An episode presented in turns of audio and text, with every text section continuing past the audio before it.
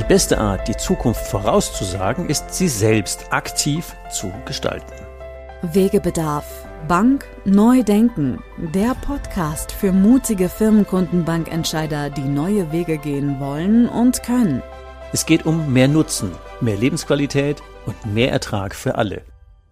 Banknutzer, Bankinhaber, Bankmitarbeiter und die Bank selbst. Aus eigener Erfahrung als Unternehmer, als Wegbegleiter von über 250 Firmenkundenbanken in Deutschland, Österreich und Schweiz und Member der Big Banking Innovation Group lädt dich Ulrich Zimmermann ein, gemeinsam deine Firmenkundenbank neu zu denken und eine neue Beratungs- und Führungskultur mit Leben zu füllen. Beratung mit 100% Nutzen macht Berater und Bank wertvoll, unverzichtbar und zukunftssicher.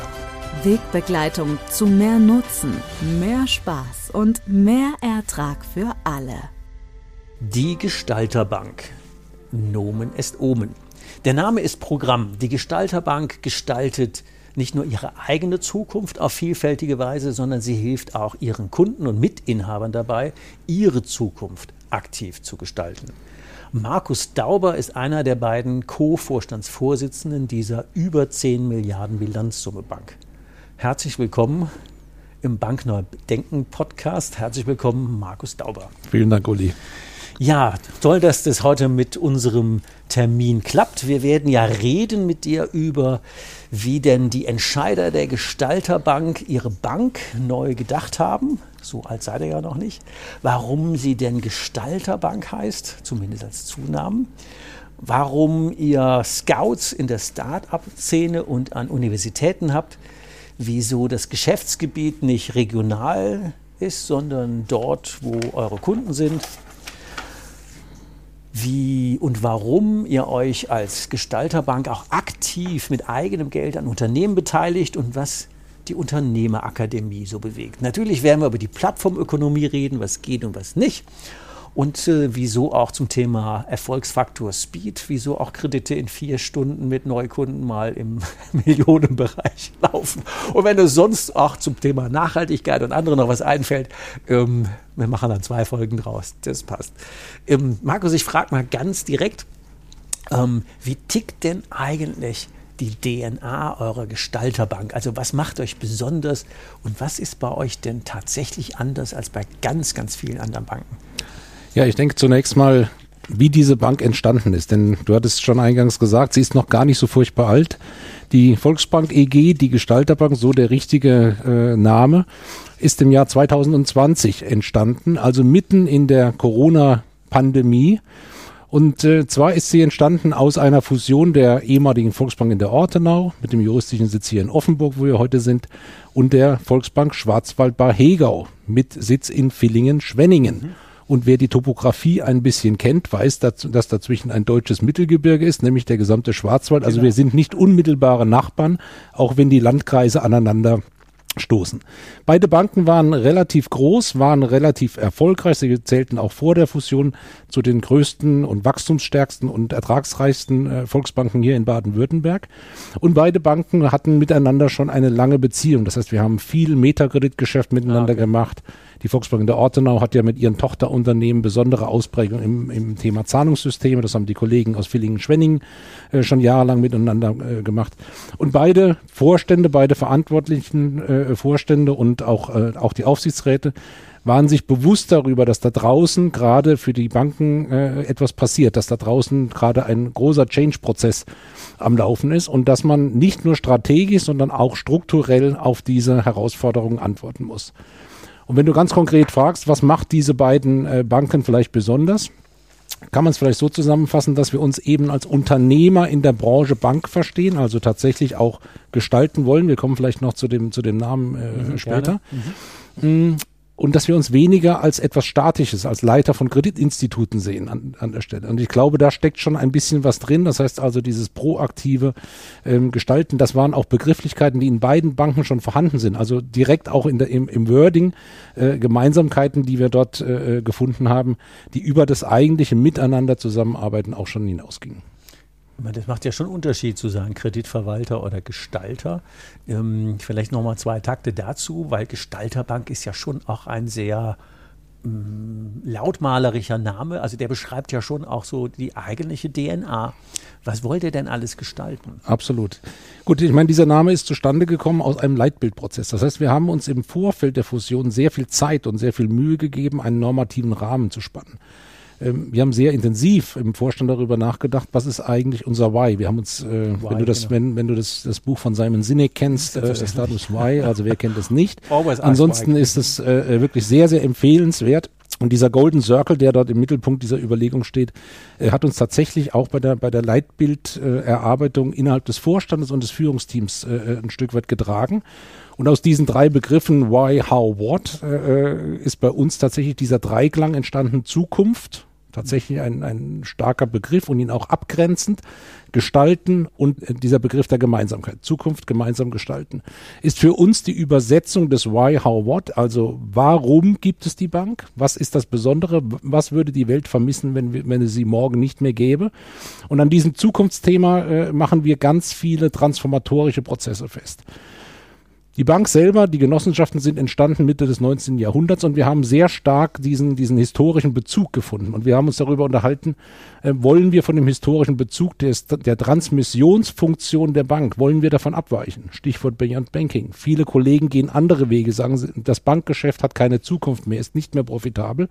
Und wir haben uns im Vorstand darauf geeinigt, doch, wir müssen im Prinzip mhm. Exzellenz, fokussierte Exzellenz im Bankgeschäft ja, leisten und, und weiterentwickeln und haben damit auch den historischen Bezug zur Transformationsaufgabe, den die Bank auch Mitte des 19. Jahrhunderts hatte. Was ist ähnlich oder was ist gleich gewesen damals? Auch damals gab es wirtschaftlichen Umbruch, es gab technologischen Umbruch, es gab sozialen und gesellschaftlichen um Umbruch.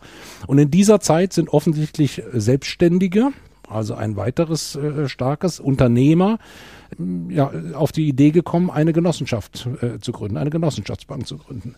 Wenn man das jetzt auf 160 Jahre später transformiert, haben wir im Prinzip ähnliche Herausforderungen, transformatorische Aufgaben. Wir haben soziale, gesellschaftliche, nachhaltige Transformation. Mhm. Und wir meinen, dass es dazu Banken braucht mit genossenschaftlichen Werten, die genau diesen Transformationsprozess begleiten.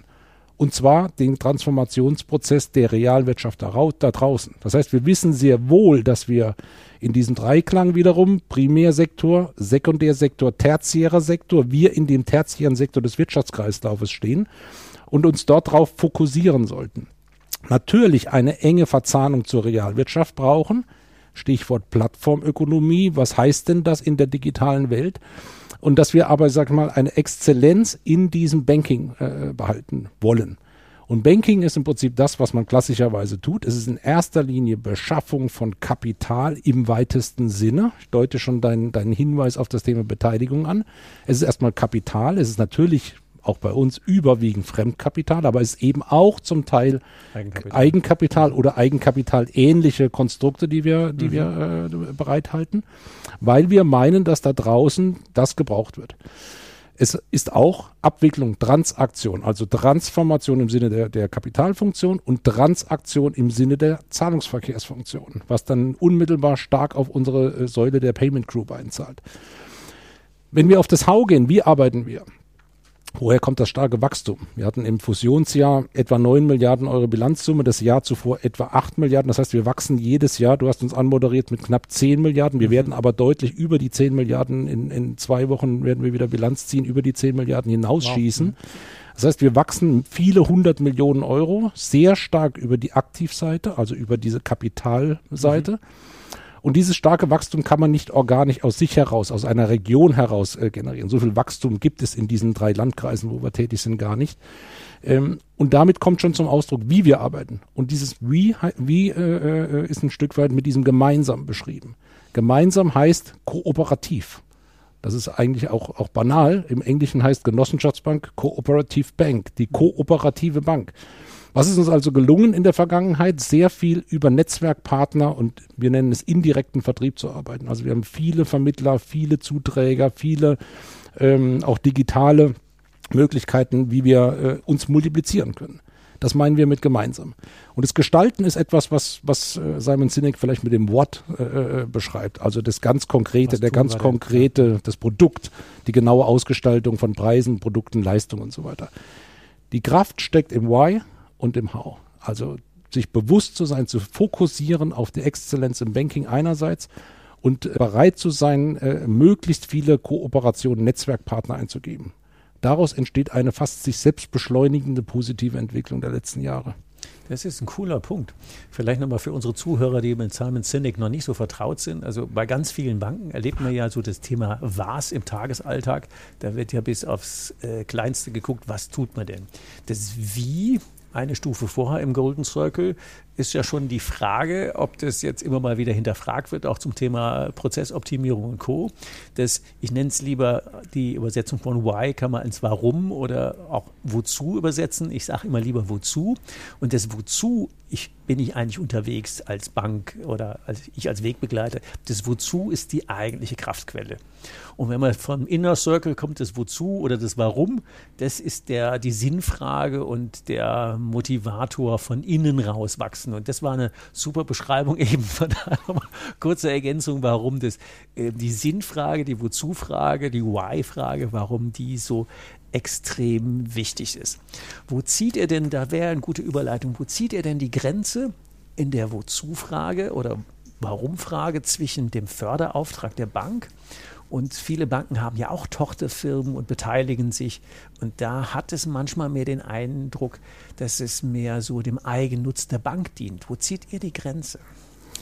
Naja, also am Ende des Tages all unsere Beteiligungen äh, haben einen unmittelbaren zu, Bezug zu unserem Kerngeschäft. Das heißt also, wir haben natürlich einerseits Funktion, sogenannte Funktionsbeteiligungen. Das sind oftmals die, die klassischerweise andere Volksbanken auch haben, die an unserem genossenschaftlichen Verbund kategorisieren wir als Funktionsbeteiligungen, weil sie im Prinzip äh, unmittelbaren Bezug mit unserem Kerngeschäft haben.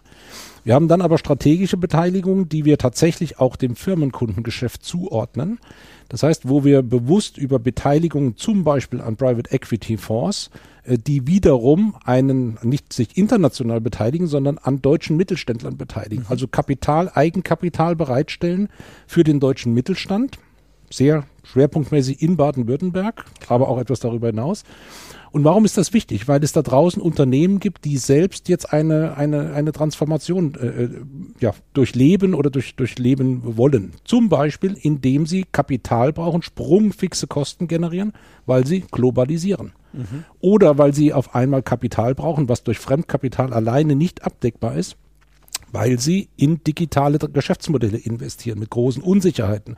Das sind Investitionen, die man nur mit einer starken Kapital, Eigenkapitalbasis ähm, generieren kann. Oder weil Unternehmen Nachfolgethemen haben. Dort müssen Unternehmen verkauft werden. Dort brauchen sie einen neuen Eigentümer. Sie brauchen eine neue Struktur. Und das sind Dinge, die über Eigenkapital äh, gelöst werden können.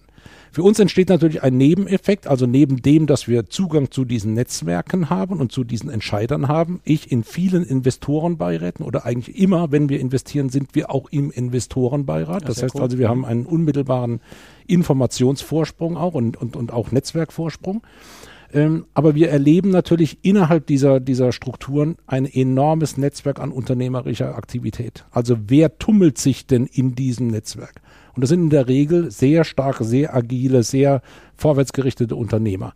Und zwar in den unterschiedlichen Phasen. Das heißt, wir machen das äh, ja nicht nur bei den etablierten, also in mhm. den Wachstumsphasen äh, oder in den Nachfolgephasen, sondern wir gehen in diesen Netzwerke auch sehr frühphasig rein. Also wir sind beispielsweise einer von nur zwei Privatinvestoren, so, so heißen die in diesem Kontext, von Startup BW. Startup BW ist eine Initiative des baden-württembergischen mhm. Wirtschaftsministeriums, wo öffentliche Gelder für Unternehmen in der Pre-Seed-Phase bereitgestellt werden.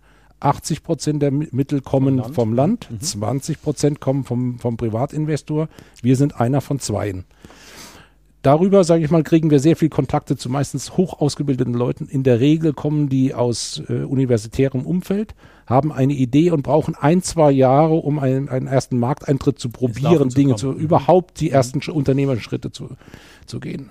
Tolle Leute, wirklich tolle Leute zu den unterschiedlichsten Technologien, unterschiedlichsten Anwendungen. Wir begleiten mit unserer eigenen äh, Beteiligungsgesellschaft insgesamt elf von diesen ganz jungen Unternehmen Wow. Das ist immerhin ein Drittel aller, die in diesem Programm unterwegs sind.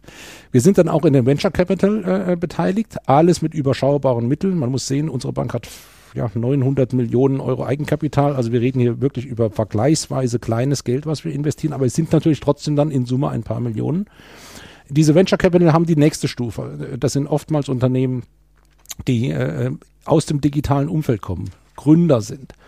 Es ist eben nicht so, dass hier draußen äh, bei uns am Schalter jeden Tag jemand einen, einen Handwerksbetrieb eröffnet oder einen Gewerbebetrieb ja, eröffnet. Alle diese Unternehmensgründungen, und die gibt es zahlreich, in Stuttgart, in Karlsruhe, in Freiburg, sind in der Regel digitale Unternehmer, nicht unbedingt junge. Also es gibt auch, sage ich mal, äh, wirklich, äh, ich würde nicht sagen in unserem Alter, aber es gibt auch in unser, unserem Alter äh, äh, Leute, die noch Unternehmen gründen. Aber in der Regel haben sie, ein, in, haben sie einen, einen digitalen Kern und ein digitales Lösungskonzept.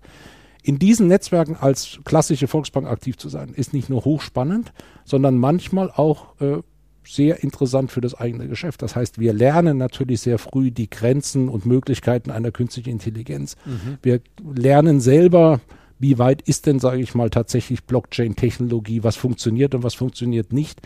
Ähm, wir lernen selber, sage ich mal, was braucht es eigentlich dazu, Plattformökonomien aufzuziehen und wie viel Kapital und vor allen Dingen, wie steuert man eigentlich solche Unternehmen? Was heißt es denn da draußen, Online-Marketing zu machen und wie viel Kapital braucht man, um die entsprechenden KPIs äh, äh, auch erfüllen zu können?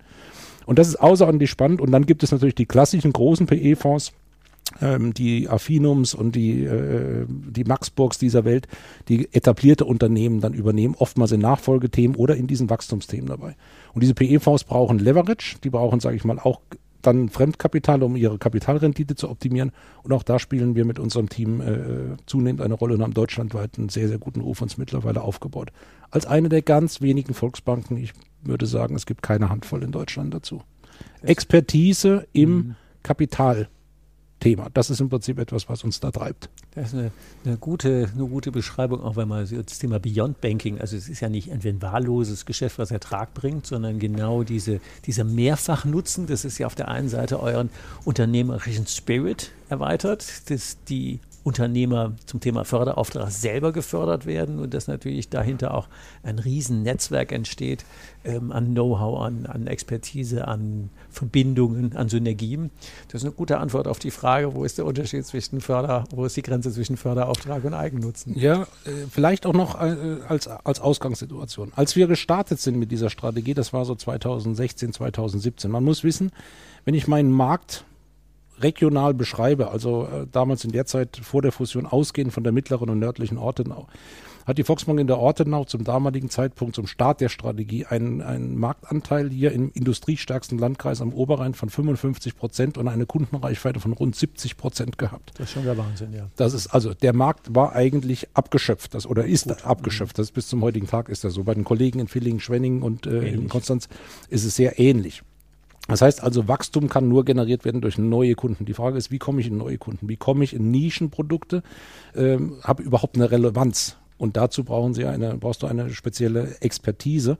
Und die haben wir eben in diesem, äh, in diesem M&A strukturiertes Finanzierungsgeschäft genommen. Man das heute nennt Structure Finance heißt das bei den Großbanken. Bei uns heißt es nur Innovationsfinanzierung, weil wir sagen, entweder ist das, was der Kunde äh, tut, besonders innovativ oder eben möglicherweise auch die Art und Weise, wie wir die Finanzierung darstellen, hat einen gewissen innovativen Charakter. Mhm. Also das mit den Marktanteilen, ich meine, ich kenne ja beide Banken äh, noch aus, aus ähm, dem klassischen Training, da weiß ich ja, die wart immer hart am Markt und immer erfolgreich auch in der Beratungsphilosophie ähm, oder anderes und Beratungskultur, ähm, die war schon immer sehr nutzenorientiert geprägt. Da habt ihr ja auch, vielleicht machen wir noch einen kleinen Ausflug ins klassische Banking, bevor mhm. wir nochmal ins Beyond Banking gehen. Ähm, da habt ihr ja auch zum Beispiel sehr wesentlich an dem Thema Hausbankmodell mit äh, Dr. Wübker und ähm, ähm, SPC ähm, Simon Kucher. SKP. SKP, so rum, genau, sorry. mitgestaltet. Was hat euch denn da getrieben, auch gerade das Thema Hausbankmodell? Ihr habt ja auch noch gemeinsam ein Buch geschrieben. Ja. Ähm, was war denn da der Antrieb? Ja, ist auch schon ein paar Tage her. Das war damals äh, sogar meine Masterthesis, die ja nochmal berufsbegleitend dann äh, als Zweitstudium im Jahr 2007 und 2008 äh, schreiben durfte.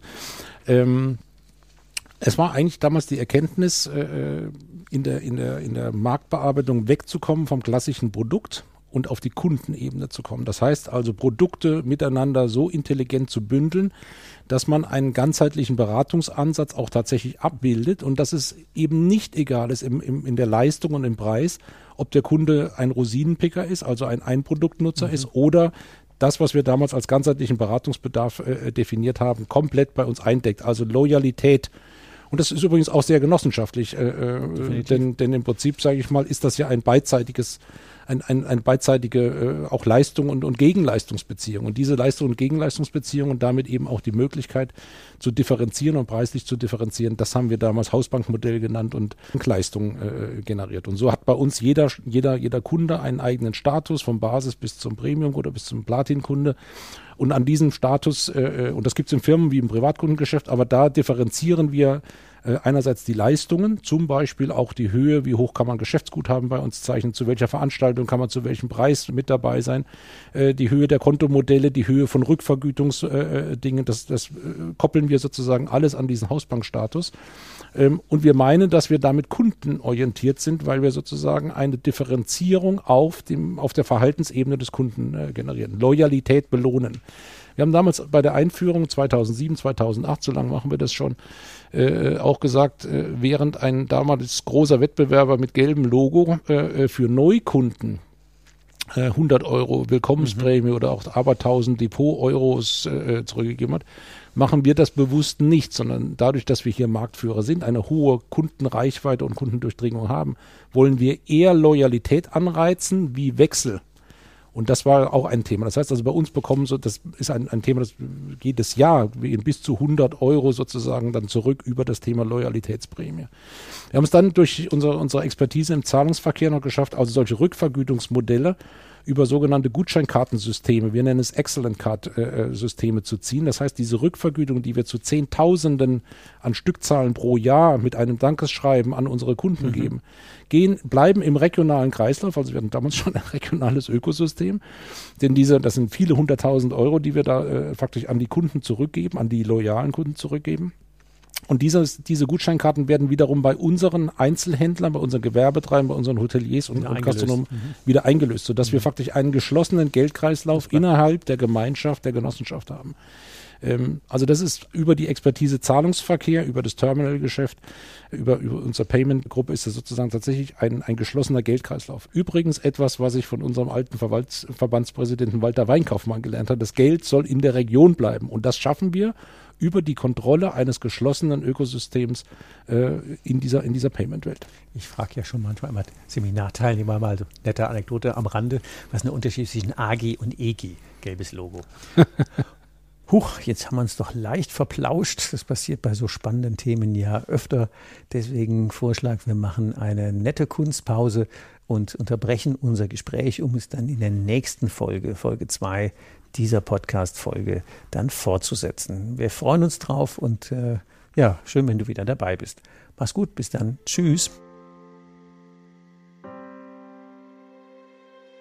Brauchst du noch mehr Impulse? Noch mehr Wegbegleitung? Willst du deine Firmenkundenbank mutig zu mehr Nutzen, mehr Spaß und mehr Ertrag für alle führen? Zum Stabilitätsanker der Region machen? Wegebedarf, Bank, neu denken der Podcast für mutige, innovative Firmenkundenbankentscheider, die neue Wege gehen wollen und können. Nutze gerne unsere Entscheider-Workshops, um dich mit anderen mutigen Entscheidern, Ulrich Zimmermann und weiteren Mitgestaltern der Big Banking Innovation Group auszutauschen und gemeinsam eine neue, 100% nutzenorientierte Beratungs- und Führungskultur mit Leben zu füllen. Mehr Nutzen, mehr Lebensqualität und mehr Ertrag für alle. Die Termine der Entscheider-Workshops findest du in den Show Notes. Morgen kann kommen. Dein Weg wird viel leichter mit jemand an deiner Seite, der den Weg schon gegangen ist.